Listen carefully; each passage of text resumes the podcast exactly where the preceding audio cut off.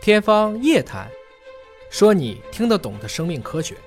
欢迎各位关注今天的《天方夜谭》，我是向飞，为您请到的是华大基因的 CEO 尹烨老师。尹烨老师好，向飞同学好，今天还有一位美女嘉宾，是我们这个“我有嘉宾”节目的出品人吴婷老师。吴婷老师好，向飞老师好，尹烨老师好，哎，大家鼓个好。 掌。对对对对，热烈鼓掌。各位鼓掌向飞同这个氛围学营造终于等到了美女嘉 宾，不是，就是平常跟尹烨老师录吧，我们就是都特别的理性，今天终于可以感性一点了。吴婷老师本身是有一个叫“我有嘉宾”的节目，对是一个电视节目啊对，在各个平台来播出。包括互联网，对，然后吴军老师这个也是接触了很多的业界的大咖。这个尹烨老师是不是也即将登陆到这个我有嘉宾这个平台上来？咱们其实是在做套拍，很多听众套朋友拍不知道， 这个一边在做 一下子你们露馅儿的音频节目， 一边在做我们的视频节目，哎，所以回头大家还能在这个我们的我有嘉宾节目上看到对，天方夜谭的录制过程。哦，就是在视频上能够看到我们的音频的录制，对然后在音频上能够听到我们的视频的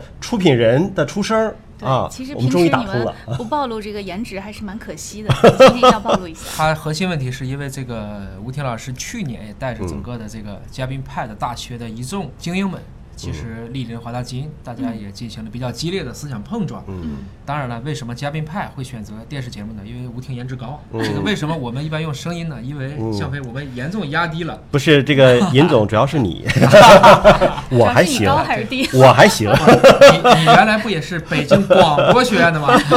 你们公司都这风格是吗？不是那个不才吴静吴静老师的这个关注到的，我有嘉宾的主要的嘉宾的方向是科技方向吗？还是是的说各行各业都有？呃，科技方向科代技表方未向嗯来，代表前沿，所以华大我们一定要来向尹老师学习。那比如说你以前关注过的科技方向都是哪些科技方向呢？嗯，比如说像人工智能，嗯啊，像优必选啊，像科大讯飞啊，商汤科技啊，嗯啊，包括机器人，嗯高端制造业现在也是我们呃未来中国制造二零二五并不远景的一个目标吧，也嗯是中国从超级大国变成超级强国的这样一个节点上，我们要去着重去发展的。嗯当然还有一些文化创意和教育类的，因为他们也代表着人类的未来是否能活得更好。就同时也包括了生命科学领域的啊当然就当然就就来到了这尹留烨着老鸭师肉这说儿。， 是过生命去科学的因为生命科学起步比较晚，嗯所以今天从各种规模、体量到老百姓的认知度上来讲，还比不了互联网嗯或者是先进制造业，所以我们才要做科普，所以我们才要是的坚持做天方夜谭。 您说的是那个特别好经济体量，经济体对量吧？？但是如果说从对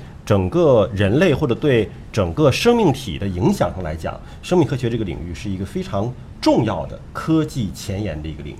是这样子，嗯对的。刚才为什么我说漏了哈？其实也是我也在思考这个问题，就是中国一批一批的创业，可能某一年是 O2O，某一年是人工智能，某一年是 VR，可能还真的是在生命科学领域，像华大如此这样一个冒尖的一个顶尖的公司，包括从品牌到做的事情啊、都非常让大家知道的啊，没有那么多，对嗯是什么原因啊？它的发展的时间是有限的。你比如说今天的看见的机器人，嗯或者是人工智能，它用到的物理化学，我们从亚里士多德开始算，两千多年了；从牛顿开始算，也有五百多年了。嗯，而生命科学，你从达尔文开始算，一八五九年，嗯到现在也就是一百六十年的时间。嗯，你比如说，就是这位摄像师他穿的这个衣服，就是大家肯定知道这个兔子是干啥的，兔子嗯啊，它是花花公子花花公子，小飞是不是知道看过吧？就是很那个什么的嘛，呃一本看就自己就是是哎是吧特别适合做科普教育的杂但志。是重点呢，你看它下面写的是 since 啊一九五三，嗯，一九五三年在为什么生命科学当中发生了什么大事儿？一九五三年，孟德尔吗？不是，孟德达尔尔文哎那什么？ ，James Watson Crick 哦，发现了 DNA 双螺旋。发现双螺旋是一九五三年。一九五三年发现了 DNA 的双螺旋，一九六二年拿到了诺贝尔奖，从那一刻基因才可能被解密出来。但是大家今天都知道花花公子，大家可能也知道花花公子创立于一九五三，大家不太知道，其实 DNA 双螺旋是在那一年发现的。所以就需要让 DNA 双螺旋这样的一些科学的术语，能够像花花公子一样广泛流传，哎是不这是个样子？是是不这是个样子科学就真正的普及起来因为了？科普就是在于你，当你不把它当科学看的时候，它才叫真正普及了。要不一说起来是科学，它就没普及。就束之高阁了。哎 我有嘉宾节目有一句话哈，我觉得特别适用于生命科学，就是叫“给时间以生命，给专注以价值”。可能它是一个需要时间维度去实践的一个过程。嗯有道理。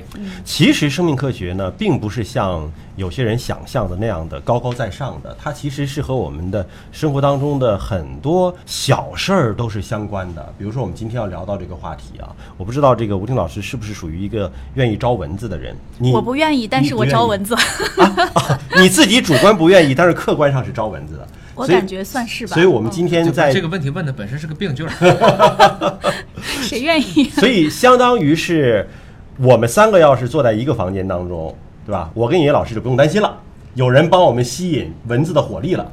那得看 就是你暴露出来的表面的体表面积。比如说，这个吴婷老师今天穿上了阿拉伯的那套服装啊，那相比你穿个短裤那没用，啊蚊子也不傻，对吧？呃，吴昕老师一般出镜的时候不会暴露体表面积太少的吧？应 该。那么对今天是上台是说穿的越少越精神， 对啊，这是女性的这个敬业的一种表现。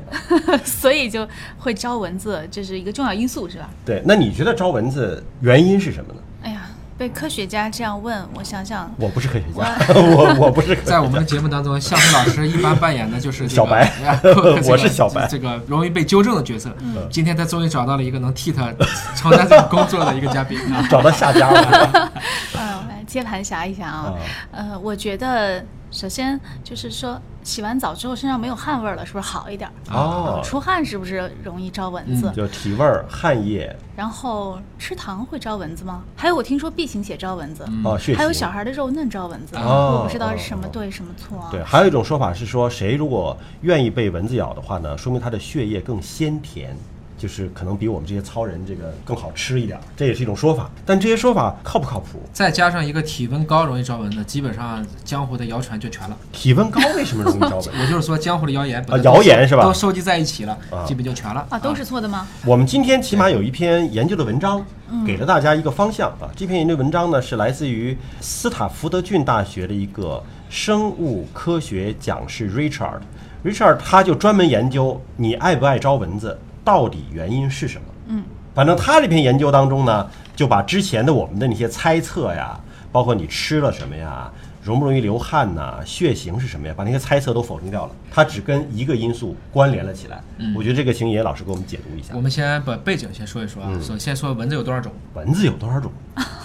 大花蚊、小花 蚊、白毛伊蚊，呃，大蚊子、小蚊子啊，其实有三千多种蚊子，三千千多呀三千多种蚊子哦，大家必须知道，其实不是所有的蚊子都咬人，嗯，而且只有母蚊子咬人，嗯，公蚊子一般是吸树枝的，嗯，树的枝叶，还有一个呢，母蚊子也不是在任何时候都咬嗯人，生宝宝的时候才要咬人谁是只说有在的下午是吗？啊，那倒不是，是母蚊子只有在怀孕的时候才主动去咬人，可是我们只要到夏天有蚊子出现的时候，都是母蚊子，它都怀孕了吗？怎么觉得恰满世界好都是怀孕的恰蚊子好？是处于它的一个繁殖 期。哦啊，它需要繁给殖足够的能期。量。就像你自己吃小龙虾的时候，你有想过小龙虾怎么考虑吗？我们蚊喜欢吃带籽儿的，蚊子吸你的血，人家也不考虑，哦它是为了照顾它的下一代，去延续它的基因的。嗯这个先搞明白。嗯，然后这个世界上杀人杀的最多的动物是什么？杀人杀的最多的动杀物，细菌和病毒吧？它不是动物，这是微生物。哦能算到动物上，什么动物杀人最多？难道是蚊子啊？第一就是蚊子。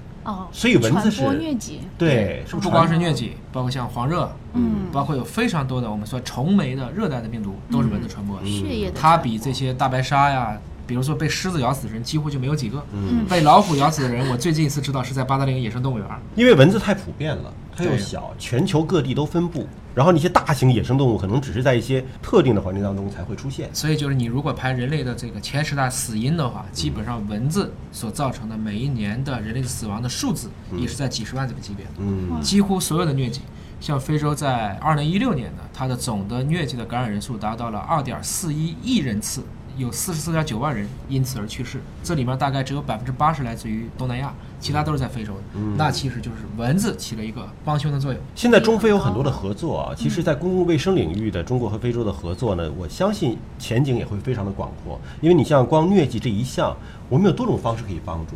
一方面，我说帮它灭蚊，嗯可能减少了疟疾的传播。还有一旦说真的是感染疟疾了，咱们屠呦呦教授不是有这个青蒿素嘛？嗯，青蒿素不就干这个的嘛，对吧？现在越来越多的这个思想在转变啊。第一个就是你得了疟疾，我让你治，但是更重要的是让你没有疟疾。对，比如说，二零一六年世卫组织大概这两点四一亿次感染，但是在去年中国 CDC 的数据，中国已经没有一例嗯所谓的疟在疾国内产生的就是这个它原发地是在中国的，它都是输入型的疟疾。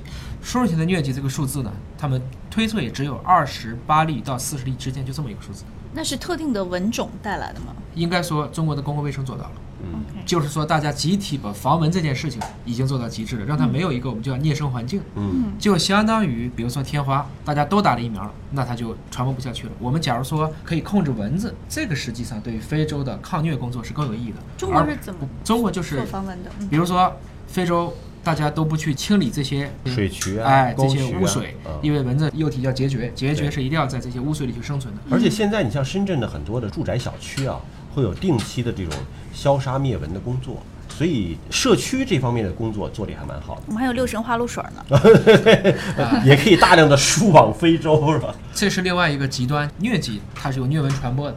还有一个呢，就是咬人的这些蚊子，比如说大家说我点这个电蚊香，嗯是不是可以？嗯，我们现在越来越多的发现，大家能买到的电蚊香的主要的化学成分称之为除虫菊酯。嗯，但是现在发现这种新的蚊子开始慢慢的抗这种除虫菊酯，哦，抗药了开始，相当于抗生素嘛。哦你老给它用这一种东西，过几代蚊子就不怕了。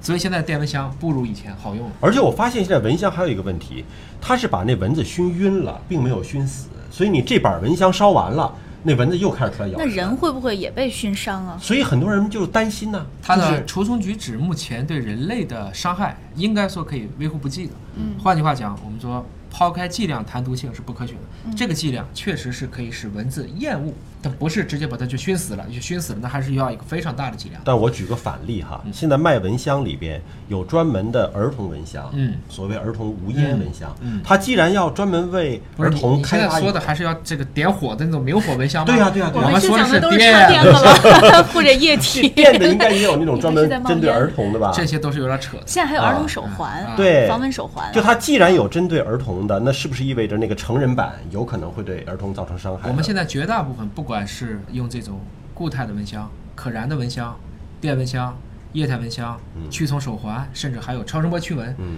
反过来讲，都是利用蚊子的某一种理化学或生物学性质，使之产生厌恶。嗯就是我把你赶走就算了，但是如果说你想彻底把蚊子灭了，做不到。嗯，这个是真的做不到的，因为对人类来讲，越想保护的物种越保护不了，越想灭掉的物种越灭不掉。未来有没有可能基因技术发展到一定程度，就是让蚊子至少不咬人了，大家现在做的更多的是那它怎么 活呀？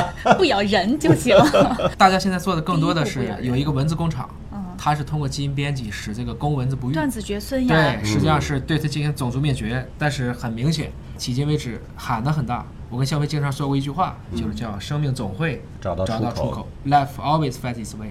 这种方式，你如果筛选下去了，过两天蚊子一定有新的方式又重新蔓延出来了。